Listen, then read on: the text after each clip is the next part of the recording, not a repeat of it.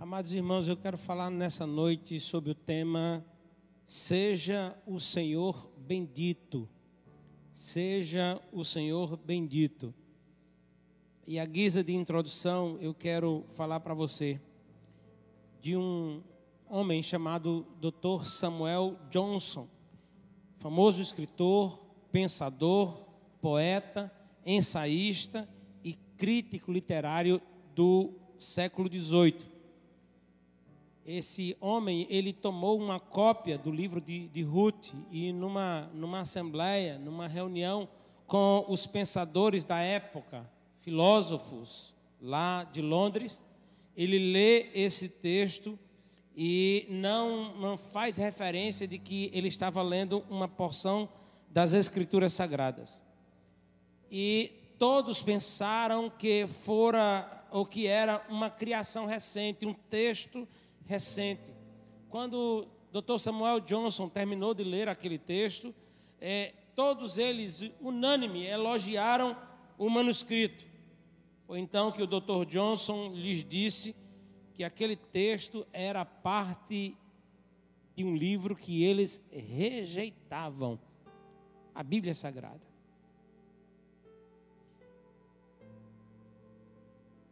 Esse comportamento de rejeitar a Bíblia Sagrada não é novo.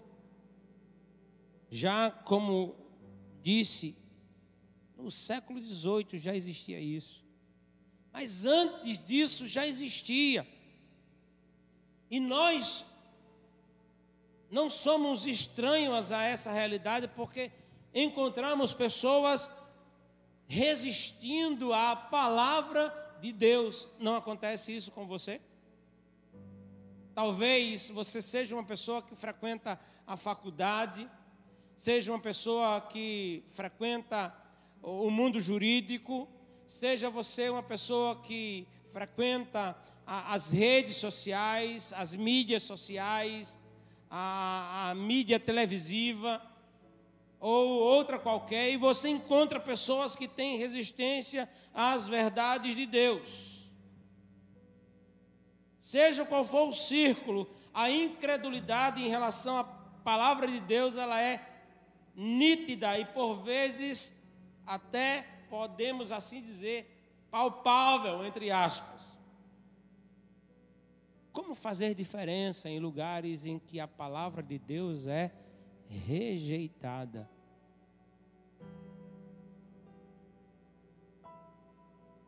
Ruth é um livro, ou o livro de Ruth, ele trata de redenção.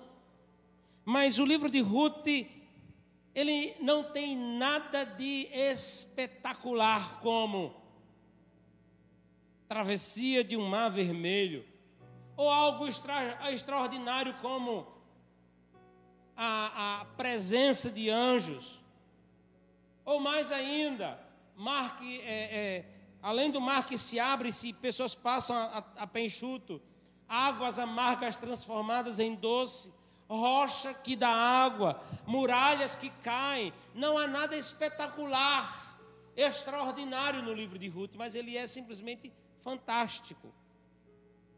Ele trata da obra redentiva de Deus quero orar nesta hora com você para lermos a palavra de Deus e Deus falar ao nosso coração nessa noite através do texto de Ruth 4, de 13 a 22. Então, por gentileza, feche seus olhos, curva a sua cabeça. Eu vou pedir que o nosso irmão Nicolas nos eleve a Deus em oração.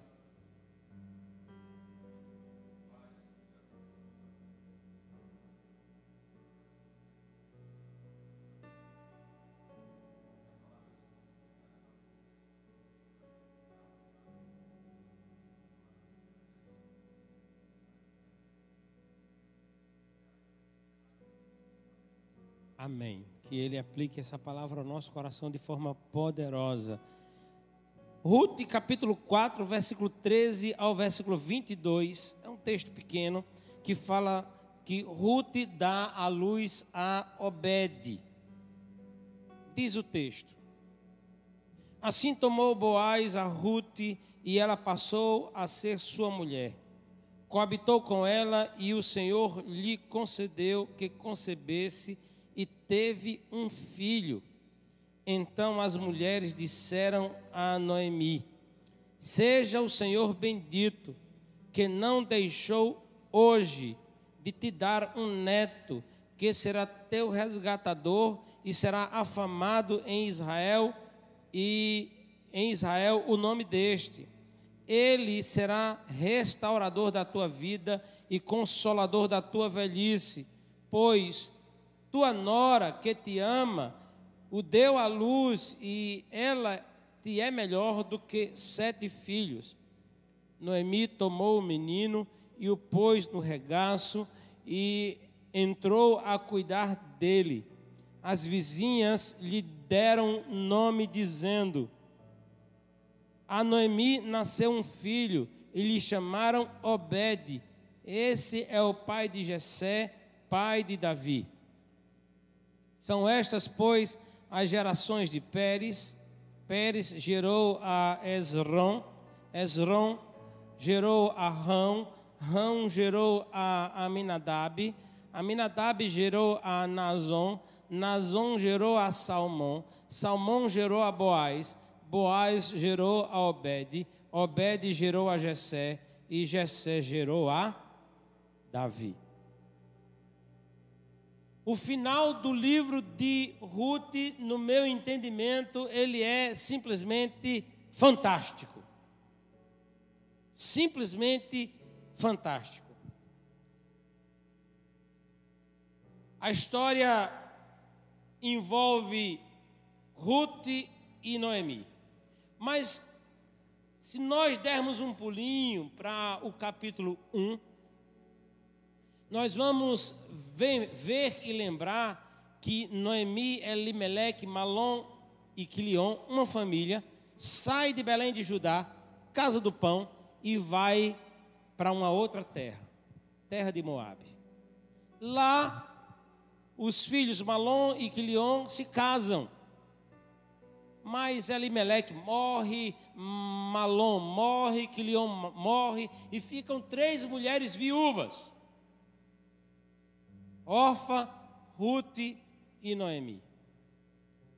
Noemi ouve falar que voltou a ter pão na casa do pão, Deus estava abençoando, e ela decide voltar para Belém de Judá. Volta para Belém de Judá. No caminho, pede que Ruth e Orfa voltem para seus pais, voltem para suas casas e constituam nova família, porque ela, Noemi, não tem nada para dar para elas. Orfa volta, mas Noemi, mas Ruth se apega a Noemi e diz: "Eu não vou te deixar, não vou te abandonar". Então ambas vão até a terra de Belém de Judá. Lá Ruth começa a respigar ou a trabalhar para ganhar o pão de cada dia, para sobreviver. Entra numa terra, numa fazenda, que um homem chamado Boaz lhe é favorável. E Noemi diz: Esse homem pode ser o nosso resgatador. E resgatador era a condição que uma pessoa ou um homem tinha de pagar as dívidas eh, anteriores que alguém tinha e resgatar o nome, a honra, a dignidade que a pessoa outra hora perdera por, por várias razões, negócios mal feitos, por exemplo, ou que deu errado. E termina que Boaz toma uma decisão depois de ser pedido quase que literalmente em casamento porque Ruth diz: Olha, você é o resgatador, estende a sua capa sobre mim, e isso é um pedido de casamento. Então, é, Boaz diz: Olha, volte para casa e não faça, não saia de casa, não faça nada até que eu resolva isso com urgência. E ele resolve e eles se casam. No versículo de número 11, por exemplo, do capítulo 4, todo o povo à porta eh, e os anciãos dizem: Somos testemunhas, o Senhor faça a esta mulher que entra na tua casa como a Raquel e como a Lia, que ambas edificaram a casa de Israel, e tu, Boaz, ate valor, valorosamente em Efrata e faze-te nome afamado em Belém. Versículo 12: Seja a tua casa como a casa de Pérez, que Tamar teve de Judá, pela prole que o Senhor te der desta jovem. A bênção e a oração do povo foi para que Ruth gerasse filhos. E agora está Ruth casada com Boaz, mas muitas coisas ficaram para trás. A tristeza de uma viuvez na juventude ficou para trás. A pobreza ficou para trás, a solidão ficou para trás, o, o passado de tristezas ficou para trás, as desesperanças ficaram também para trás. Mas é notório que em todo tempo, lá atrás e agora no presente, Deus sempre esteve presente.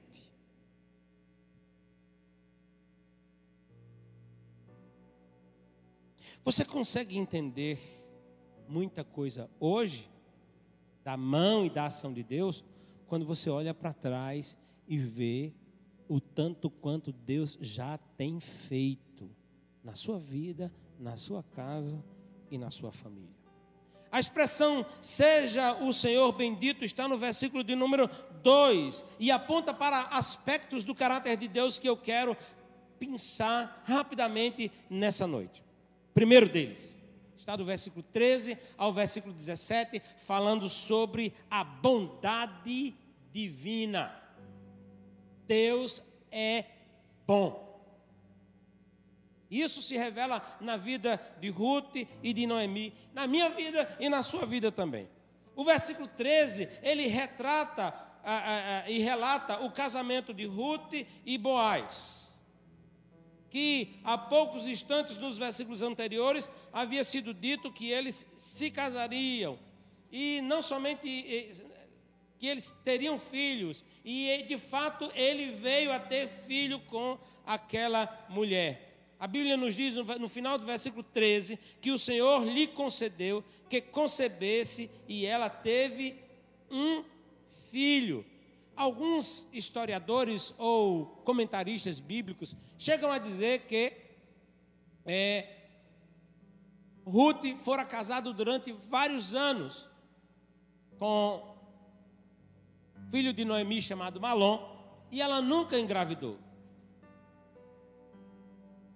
E era muito comum que as mulheres com facilidade engravidassem, salvo as raras exceções, porque não ia, havia nenhum método contraceptivo. E alguns autores então afirmam que Ruth era estéril, mas aqui Deus concebeu que ela Deus concedeu que ela concebesse e ela teve um filho. Bem, a, a, a, bem da verdade, a Escritura Sagrada não diz de maneira clara que ela era estéril. Mas uma coisa é verdade: este filho tem a bênção do Senhor, foi Deus que concedeu isso para ela. O versículo de número 14 traz um, um, uma expressão interessante. Então as mulheres disseram a Noemi: Seja o Senhor bendito, que não deixou hoje de te dar um neto que será teu resgatador e seja afamado em Israel o nome deste. Noemi está, estão se referindo a Noemi como uma mulher muito abençoada porque teve um neto. É preciso que a gente lembre que Noemi, quando volta de Moabe, ela volta viúva, pobre e amargurada. É, é ela que diz isso. Quando ela chega em, em, em Belém de Judá, a, a, as pessoas dizem assim: não é esta a Noemi? Aí ela diz: não me chamem de, de Noemi, que significa agradável. Não, não me chamem de, de, que, de que eu sou uma pessoa agradável. Me chame de Mara, porque Deus tem me feito uma pessoa amargurada ou amarga. Eu estou assim, eu estou amargurada, eu estou cheia de amargura. Ela queria que a chamassem de Mara porque atribuía responsabilidade a Deus por tudo aquilo que ela enfrentara e passara e a situação que ela estava. Não é incomum ainda hoje encontrarmos pessoas que queiram atribuir a Deus todo o seu sofrimento, a responsabilidade a Deus por todo o seu sofrimento. Na verdade, para Noemi, aquela amargura no seu coração era algo que não tinha remédio, era a mão de Deus e ela estava impotente e ninguém poderia fazer mais nada, e isso era para ela imutável. Até que Deus lhe foi favorável. Essa mulher, ela estava ou se via ferida profundamente pelo Senhor. Mas o Senhor, na verdade, estava tratando do coração de Noemi. Deus sempre trata conosco quando Ele quer nos aproximar. Porque a tendência natural da gente é nos distanciar e nos afastar, vivermos como queremos, do jeito que queremos, fazendo o que a gente quer. Na verdade, se, de, se não fosse Deus que nos segurasse nos seus braços, nós iríamos correr dele. A bondade divina sempre esteve cuidando de Noemi. Noemi perdeu o marido, os filhos, uma tragédia. Mas Deus sempre foi bondoso com ela. Ela perdeu o marido e os filhos, mas tinha uma nora que nunca largou dela. Sempre esteve ao lado dela. Chegou mesmo a dizer: Para onde tu fores, irei, onde tu repousares, repousarei eu. O teu Deus é o meu Deus, o teu povo é o teu povo. Outra coisa não me apartará de ti, senão a morte. O próprio texto, aqui no final do capítulo, diz assim: Olha, você tem uma nora que é melhor do que sete filhos. Deus, Deus sempre esteve presente, cuidando de tudo. Deus sempre esteve presente, a despeito de todas as dificuldades que ela, ela passou. Deus também, meus irmãos, sempre está presente, a despeito das enrascadas que nos metemos, ou dos infortúnios da vida que existem. O texto diz que nasceria Obed, o neto de Noemi, que seria, versículo 15, restaurador da sua vida, consolador da sua velhice.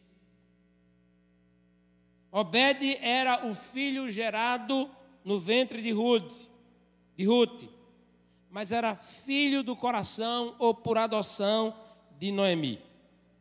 Ser filho de Ruth, viúva de Malom, constituía ele, Obed, como seu neto, por estar casada com Boaz, cumprindo a lei do resgatador e o princípio do levirato registrado lá em Levítico 25. A bondade divina se revela pelo fato de Noemi receber um neto da parte de Deus. E o que seria esse neto para ela? O versículo 15 responde: Ele seria um restaurador da sua vida, ele seria um consolador na sua velhice. A bondade de Deus nunca deixou a Noemi, nunca deixou a Ruth, nunca deixou a Boaz. O tempo todo Noemi sempre esteve amada, mesmo muitas vezes não reconhecendo a pessoa de Ruth que estava ao do seu lado. A bondade de Deus restaurou a vida amarga para uma vida agradável. O versículo 16 fala que Noemi tomou o menino e o pôs no regaço e entrou a cuidar dele. Ela tem esse menino como o seu próprio filho. Ela toma o menino, assentada, a expressão aqui, pôs no regaço, é uma, quando ela se assenta e coloca o filho, o, o, no caso ela colocou o neto entre as pernas e cuidava do menino.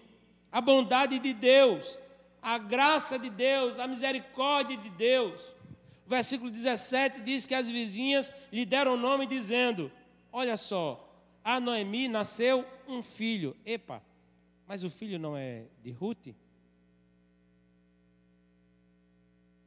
Por que, que está dizendo aqui a Bíblia Sagrada que a Noemi nasceu um filho, se ela não gerou essa criança?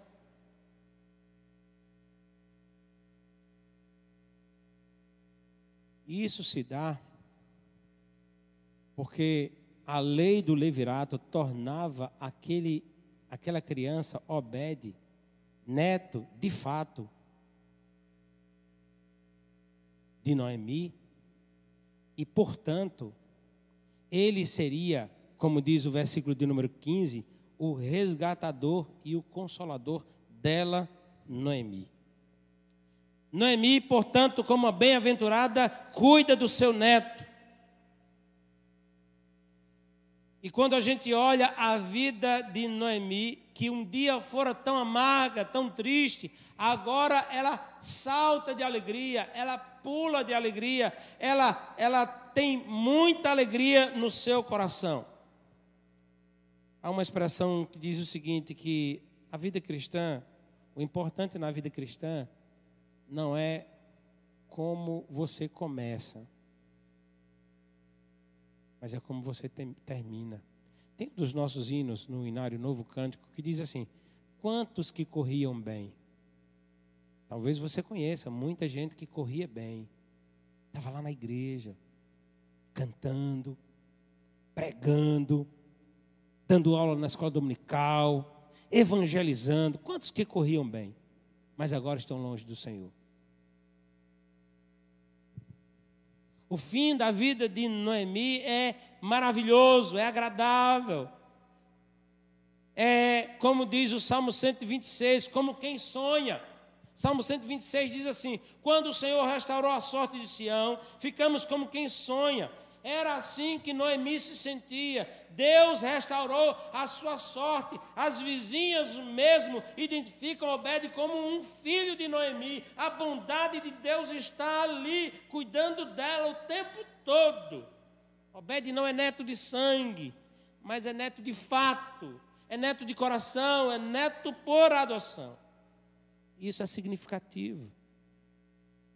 Porque no reino de Deus, os filhos de Deus não são apenas ou tão somente aqueles que são gerados por Ele ou por obra do Espírito Santo. Porque gerado por obra do Espírito Santo, nós só temos um, que é Jesus Cristo. Mas diz a palavra de Deus no Evangelho de João, capítulo 1, e eu quero ler aqui esse texto da palavra de Deus falando a respeito desta, desta adoção. No Evangelho de João, capítulo 1, versículo 11, 12 e 13, diz assim: que Jesus Cristo veio para o que era seu. João 1, 11. Obrigado aí, minha irmã. Isso. Veio para o que era seu, e os seus não o receberam, mas a todos quantos receberam, deu-lhes o poder de serem feitos o quê? Filhos de Deus. Adoção, de serem feitos filhos de Deus, a saber, os que creem no seu nome os quais não nasceram do sangue, nem da vontade da carne, nem da vontade do homem, mas de Deus. Aqueles que são nascidos de Deus são filhos de Deus por adoção. Isso é bondade de Deus.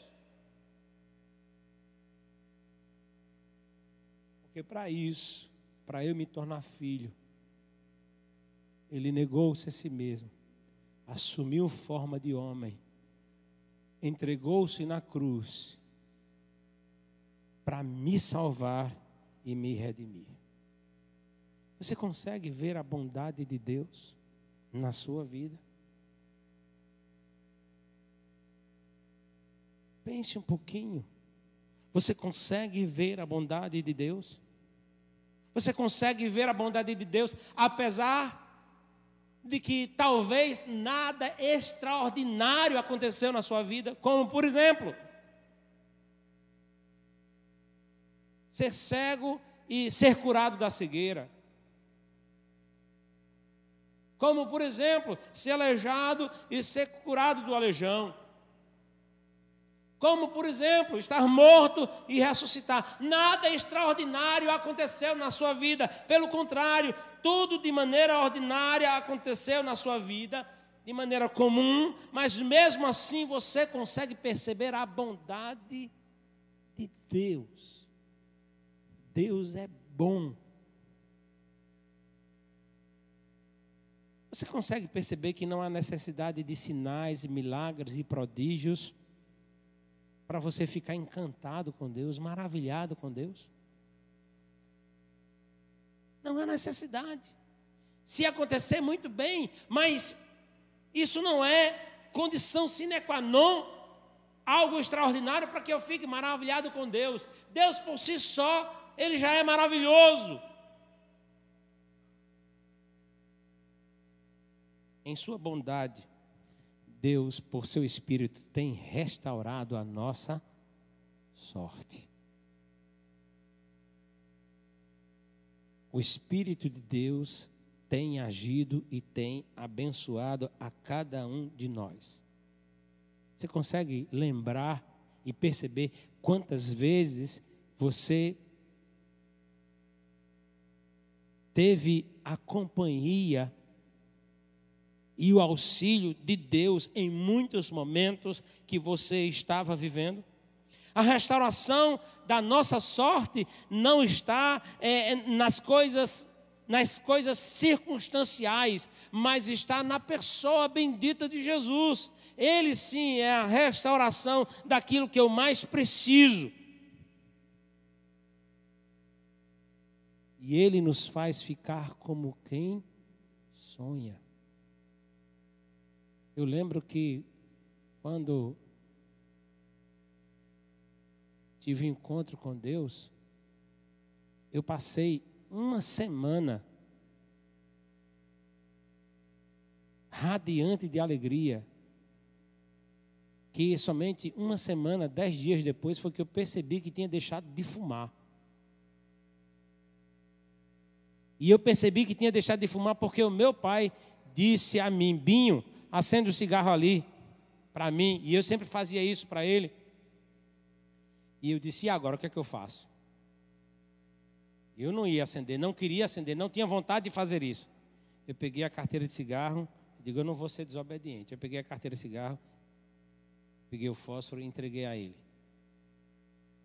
Você não vai acender, não? Eu digo: não, vou não, pode ficar. Deixe dessa besteira de ser crente. Eu não dou três meses e você acaba com essa besteira. Há mais de 30 anos eu estou servindo a Jesus Cristo. Louvado seja o nome do Senhor. Sabe por quê? Porque o Espírito do Senhor restaurou a minha vida. E restaurar a minha vida aqui significa, para mim significa restaurar a minha comunhão e relacionamento com Deus outrora quebrada por causa do pecado lá em Adão. Jesus é aquele que já fez a obra que me torna filho de Deus. Por adoção. E isso é bondade do Senhor. Somente quando eu creio nele como meu único e suficiente Salvador, eu tenho essa conexão, essa ligação com ele de filho. Então a gente percebe e nota a bondade divina aqui na vida de Noemi e de Ruth. E essa bondade divina também está presente na minha vida e na sua vida também. Mas há um outro detalhe. A partir do versículo de número 18.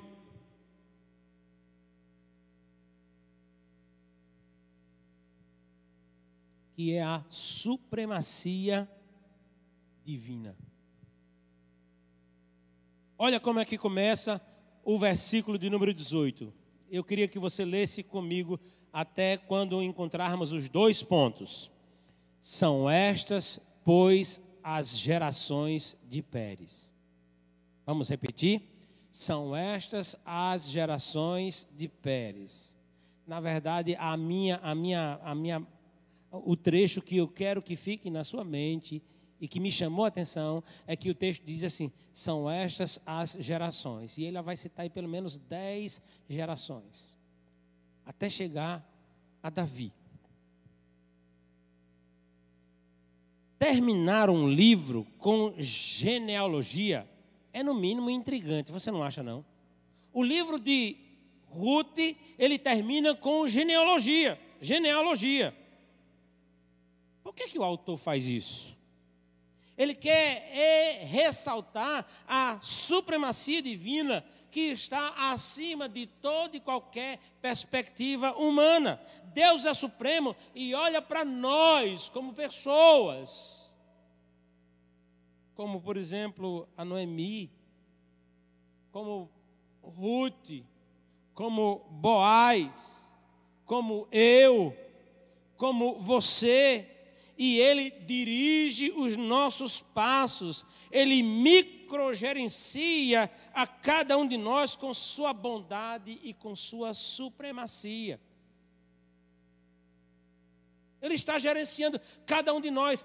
Por favor, não me entenda mal, quando eu falo de microgerenciar a cada um de nós com Sua bondade, eu não estou dizendo que nós somos como que robôs nas Suas mãos, não. Eu não estou dizendo isso. Eu estou dizendo que a sua supremacia é inegável, irrefutável, é, é a sua supremacia é irresistível.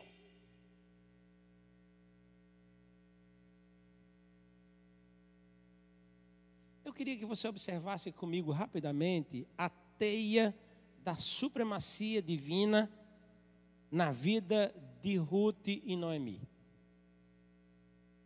Pense comigo um pouquinho.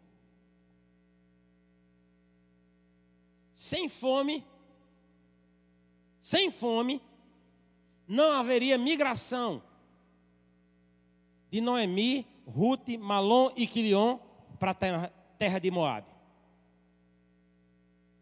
Eles terminaram migrando para Moab. Se eles não tivessem migrado para Moab, Ruth não teria sido atraída para perto e para os caminhos do Senhor. Se Ruth não tivesse sido atraída para perto e para os caminhos do Senhor, ela não teria conhecido Boaz e não teria casado com ele. Concorda comigo? Se ela não tivesse casado com ele, não teria nascido Obed. Dez gerações depois, termina o versículo 22 falando que Obed gerou a Jessé e Jessé gerou a Davi. Davi era filho de Jessé e neto de Obed. Meus amados irmãos, a gente não tem como negar a supremacia divina. Só que nós somos limitados. Eu não tenho como projetar isso para frente, mas eu tenho como analisar para trás. E assim você pode analisar, olhando para trás, assim você pode analisar a bondade de Deus e a supremacia divina sobre a sua vida e existência e tudo aquilo que você tem vivido até hoje. Exemplo. Você está aqui. Mas você tem um pai e uma mãe. E os pais do pai e de sua mãe são seus avós. Quatro pessoas. Bisavós, oito pessoas. E aí você vai voltando, vai voltando, e veja, há uma supremacia divina agindo na sua geração para que você hoje estivesse aqui ouvindo essa mensagem e você soubesse que há uma supremacia, um microgerenciamento na sua vida, para que você saiba que há um Deus do céu soberano sobre tudo, sobre todos e que você deve servi-lo e render-se a Ele.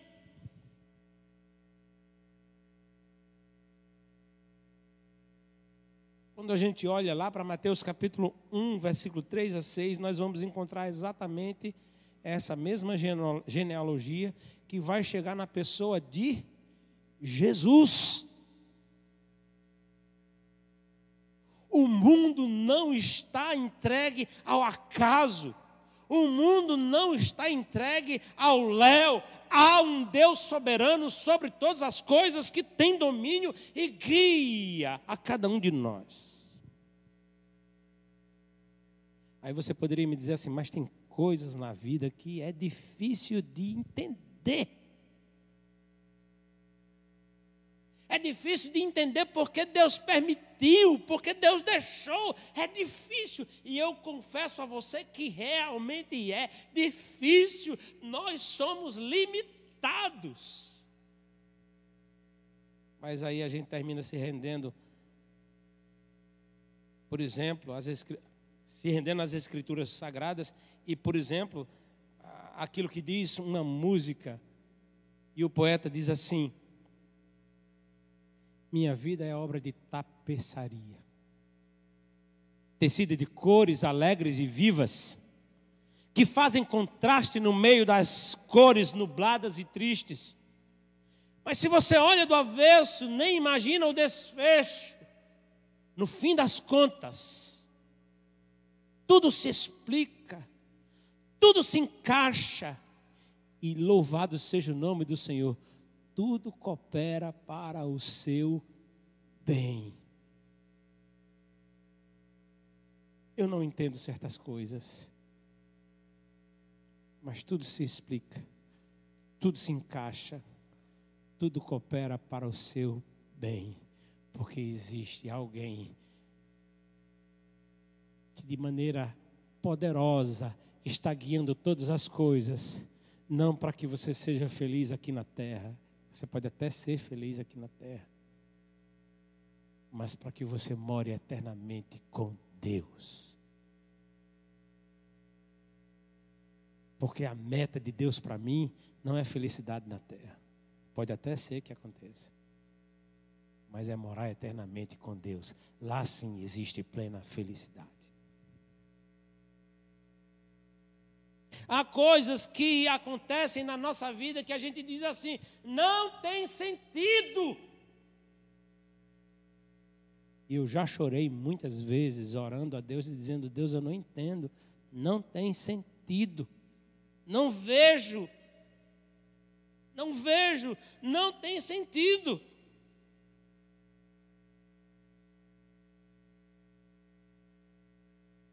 Mas eu creio que no futuro, ou na glória, eu vejo sentido para aquilo que eu não eu vejo sentido para aquilo que eu não consigo enxergar hoje. Porque em Deus não existe acasos, mas mas outras coisas. Não há casos, mas a providência de Deus, era isso que eu queria dizer. Ou seja, A mão de Deus está no controle de cada detalhe. A mão de Deus está no controle de, de cada detalhe. Isso traz alegria e segurança para alguns. Mas é possível que isso traga um sentimento de terror para outras pessoas. Por quê?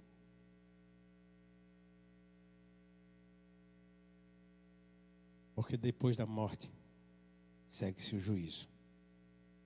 Não há como fugir dessa realidade.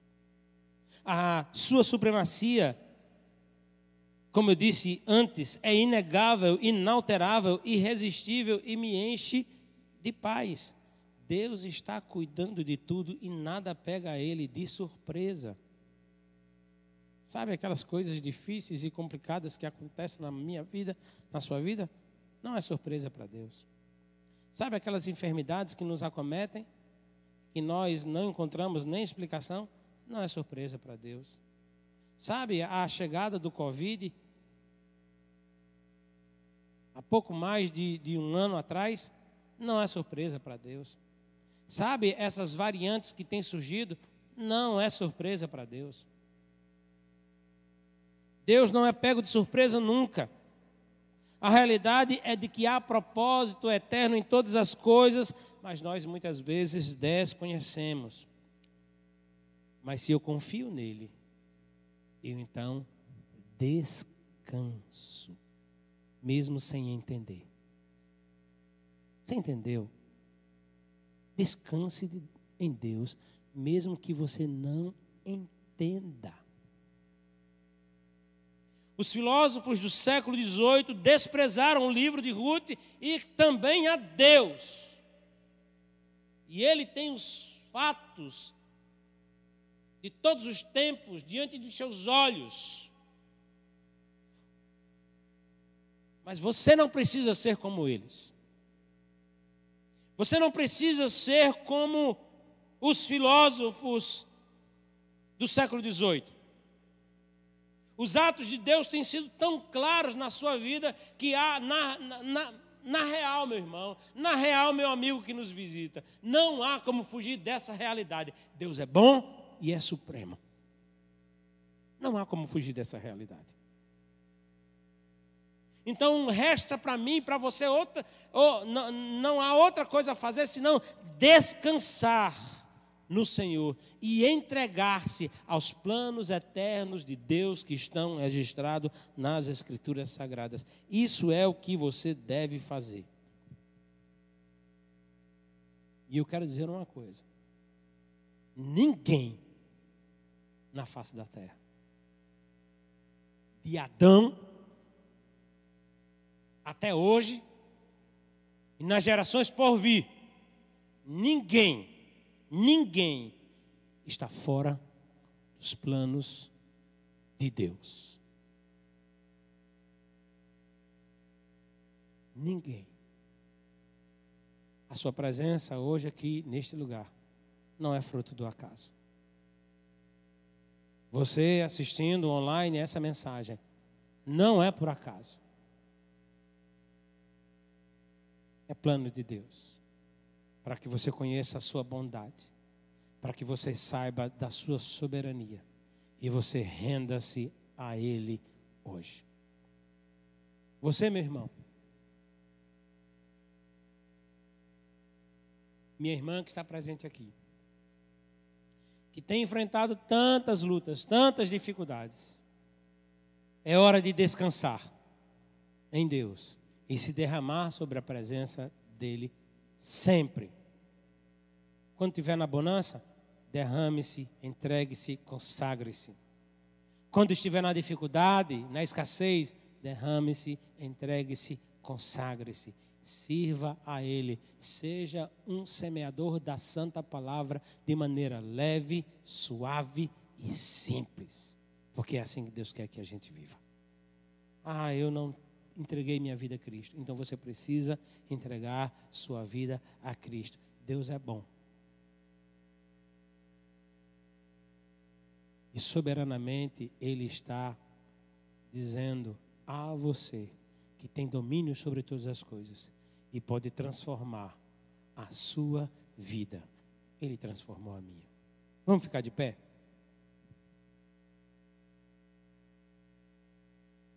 Vamos fazer uma oração cantada? Se você quiser entregar a sua vida a Cristo, eu quero dizer uma coisa a você: não deixe para fazer isso amanhã. Faça isso hoje, faça isso já, faça isso agora. Se você já é servo de Deus, louvado seja o nome do Senhor. Então o que você deve fazer é render-se a Ele e derramar-se na presença dEle, reconhecendo a sua bondade e a sua supremacia. Mas não somente aqui, reconhecendo a sua supremacia amanhã. Amanhã você tem desafios, amanhã você tem gigantes a vencer, reconheça a bondade de Deus e a supremacia. Daqui para sexta-feira você tem também, reconheça a bondade e a supremacia. O mês inteiro de dezembro, janeiro 2022, 23, reconheça a bondade e a supremacia. Renda-se a Ele.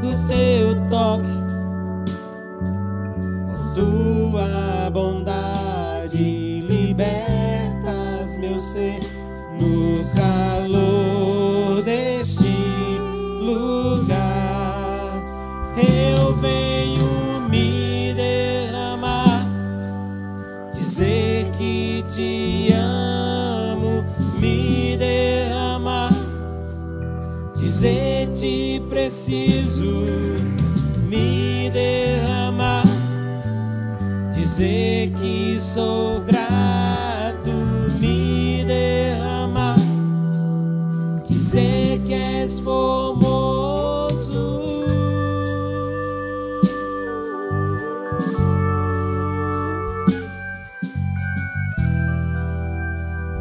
Vamos cantar do início? Eis-me aqui outra vez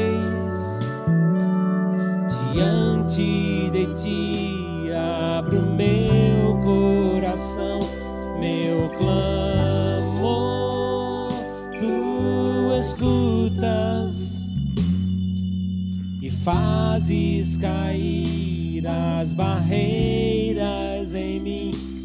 És fiel, Senhor,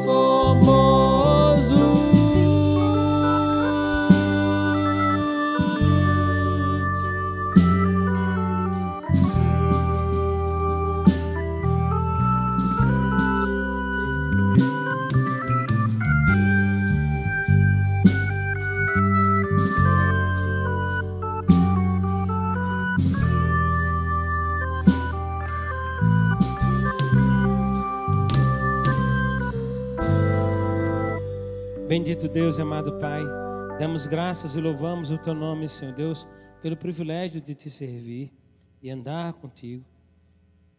E assim, Senhor Deus, reconhecermos a Tua bondade e a Tua supremacia sobre todas as coisas. Sim, Senhor Deus, damos glória, honra e louvor a Ti. Leva-nos para os nossos lares, debaixo de Tua santa graça, paz e proteção. Toma todos os que nos escutam nessa noite, seja presencialmente ou online, e abençoa cada uma delas, Senhor Deus, com todas as sortes de bênçãos.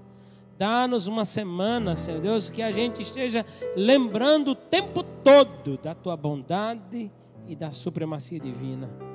E assim a gente descanse em ti, para a glória do teu santo nome. Nós te oramos, Senhor Deus, e nós te agradecemos. Em o nome de Jesus. Amém e amém e amém. Que a graça do nosso Senhor e Salvador Jesus Cristo, o amor de Deus, nosso eterno e poderoso Pai, a comunhão e consolação do Santo e Doce Espírito, seja convosco, povo do Senhor, agora e para todos sempre. Amém e amém.